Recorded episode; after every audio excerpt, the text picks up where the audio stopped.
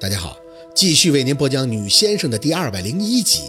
原来晚上算是睡了个好觉，一大清早，二姨两口子就过来了，在楼下跟庞庞父母热聊着，语气里无不透着轻快。二姨换下了那件毛衣，穿了件很洋气的长袖外套，一看见宝四，就赶紧过来握住他的手：“薛先生，我是特意来谢谢你的。”也就是一晚上的功夫吧，他这脸色就好了很多。就跟大病初愈了一样，眼里也满是神韵，说话虽然还是轻柔，但是透着一股的底气在里边。二姨夫跟在旁边也对宝四是连连的感谢。哎呀，真要谢谢你啊！这些天我们就昨天晚上睡得好，他不闹腾了，我也能睡个好觉了。还没等宝四开口，庞庞父母也迎过来又谢了一通，大脑还没怎么运转，各种的感激就已经整整一箩筐了。仔细想想，好像也没做什么。一行人围着宝四说了好一阵子，然后就吃早点。宝四好不容易才逃开空，看着坐在旁边的二姨询问了一嘴：“那菜刀按照我说的埋上了吗？”二姨的脸红了一下，随即点头：“啊，埋上了，就是你说的那个位置埋的。”宝四嗯了一声：“埋在后院外的坟山位，不需要埋多久，七天就够了，借日夜之气收煞，起震慑之用。警告那些游方鬼魅，路过不要停留。”否则就会像这个大奶奶一样被你打得落荒而逃。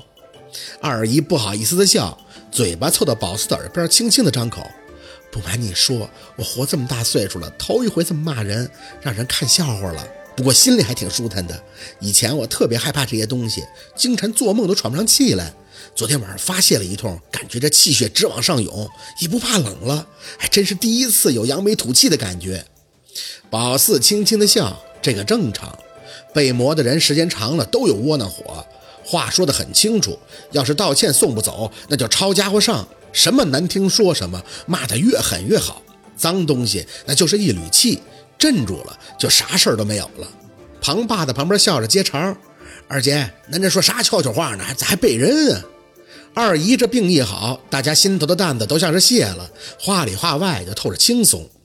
我是感谢薛先生的，我没想到他这么年轻就懂这么多。二姨笑着拉着宝四的手，眼里的感激落到宝四的脸上，浓得都化不开。那是啊，宝四儿可有本事了。庞爸脸上越起丝得意。我给你找的能有错？那昨晚你在家里发的啥事儿，他都知道。就看那香头，那烟糊糊的，一会儿一个色儿啊，老玄乎了。还有当年这样头一回来俺家，一眼就发现俺家有问题了，让俺看亮，不看不知道，那一看吓一跳啊。里边有个木车，你妹妹当时还不让砸呢。庞妈嗔怪地看了他一眼，哪壶不开你提哪壶，那烦人呢。宝四在旁边应着，叔，这个正常。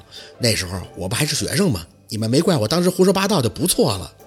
庞爸挑眉，咦，那可不是胡说八道，胡说八道还能一套一套的。你是真有本事，宝四儿，是不是以后二姐就再也不会遇到什么邪事了？不会了。宝四看着二姨笑。二姨也不会再怕了，对，我不怕了。二姨忽然提了提音量，自己又突然觉得音量高了，脸又是一红，牵着嘴角看着桌上的人。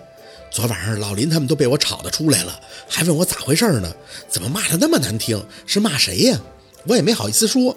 薛先生说我不用指名道姓的骂，就简单听的说就行了。哎呀，大家愿意笑话我就笑话吧，我这心呢是痛快了。说着。二姨还拍了拍宝四的手背，我知道薛先生也是为了我好，这东西也不能指名道姓的骂。大婶子死了不讲理，可是他们家的儿女，咱不还得处吗？不管咋说，这事儿过去了，以后啊，我再遇到这种事儿，就……二姨夫瞪大眼，可别再抡菜刀了，你那出真给我吓着了。二姨呵呵的笑着，哪能啊？用了薛先生这招，以后就再也遇不着了。桌上的人全都舒心的大笑，二姨也笑。眼睛一直在仔细的看宝四，直到早饭吃完了，才轻声的出口：“薛先生，我我叫你宝四行吗？”宝四点头，大大咧咧的应着：“可以啊。”二姨看了一眼庞庞：“你跟胖是同岁吧？”宝四礼貌的应着：“啊，我比胖大一岁，我上学晚。”他哦了一声，手里还攥着宝四不放：“没对象吧？我儿子也没。二姨，我有对象了。”宝四立即就意识到他要说什么了。赶紧表明身份，他儿子不就是庞庞他哥吗？当年被气得够呛的那个。眼尾一瞄，小六偷笑。庞庞明显松了口气。这种话谁一听就能明白。二姨有些遗憾，一直在摸索着宝四的手背，夸他俊。宝四虽然不好意思，但这么被人一夸，心里边还是偷摸的美得冒泡泡。当然，更多的还是因为二姨的事儿痛快的解决了，也没需要宝四怎么插手，他一个爆发就全都搞定了。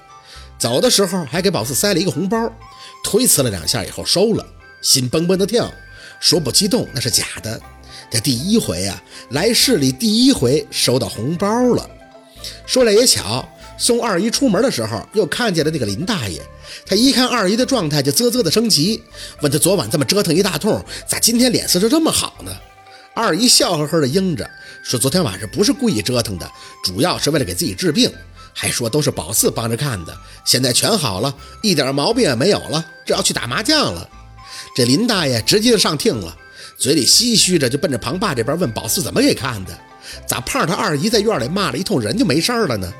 庞庞他爸不乐意就二姨这事细说，不过还是把宝四从头到脚的夸了一遍，说别看他岁数小，但本事大。林大爷就问有多大，庞庞他爸手一背，提着气看的，多大？可上九天来月，可下五洋捉鳖，恁说大不大？宝四听了以后差点没笑喷了，这吹的也太大了。不过效果真是杠杠的。庞庞家这地方不大，本身大家都搞养殖，邻居家美的互相熟识。谁都知道庞庞他二姨前两天在家中病病歪歪的中了邪，宝四这一去就精神抖擞的搓上麻将了，这本身就是个活广告。再加上庞爸的一通神吹，宝四在顺口的远郊的地界，顿时就打开了知名度。嚯，谈不上，但是一连好几天都没闲着。这家今儿有个小儿夜哭去找啊，那家要盖新房子让给看看，还有准备结婚的给看看日子，都是些小活，但宝四干得很起劲儿。总有一种人家认可、不能辜负了人家的意味在里边。几件小事再一积累解决，大家对宝四更是好感倍增了。只要宝四一出门，庞庞家的邻居认识不认识的，看见都打招呼。有叫宝四的，也有叫薛先生的。说真的，这种职业赋予的自豪感，在这里远比在村里感受的明显的多。一开始，宝四其实还是很纳闷的，不明白为什么大家这么热情。后来听庞庞一讲才知道，大家以前对先生啊阴阳师的了解都是道听途说，抽冷子看到一个真的，还真是让大家真真切切的看到本事了的。最重要的是宝四还那么年轻，还是个女先生，所以啊，他们就算是不看事儿，也想过来看看这女先生长个啥样。宝四苦笑啊，大概也只有白山村的人觉得先生不是个很神秘的职业了吧？庞庞说到最后，还总是喜欢逗宝四。还有你好看吗？你就不知道这几天有多少叔叔婶子跟我打听你有没有对象的事儿。幸好我二姨放话说你有对象了，不然这都要抢着给你介绍了。宝四不愿意聊这些，每天都追着他问温琪的事儿。庞庞一听到温琪的名字，脸上的笑意就退了。他说不行，说那个他要找的是有经验的，嗯，就是得厉害的。宝四，你别多想啊，他不是说你不厉害，是也说挺危险什么的，怕你要是有个什么闪失，陆二那边他没法交代呀。陆二就知道温琪会顾虑这个，当然肯定还有本事的原因。想了想，宝四直接要了温琪的号码，存到了自己手机里，没直接给他打，准备先忙完手上这些左邻右舍的事儿，再回市里约他。他的事儿还得自己去谈。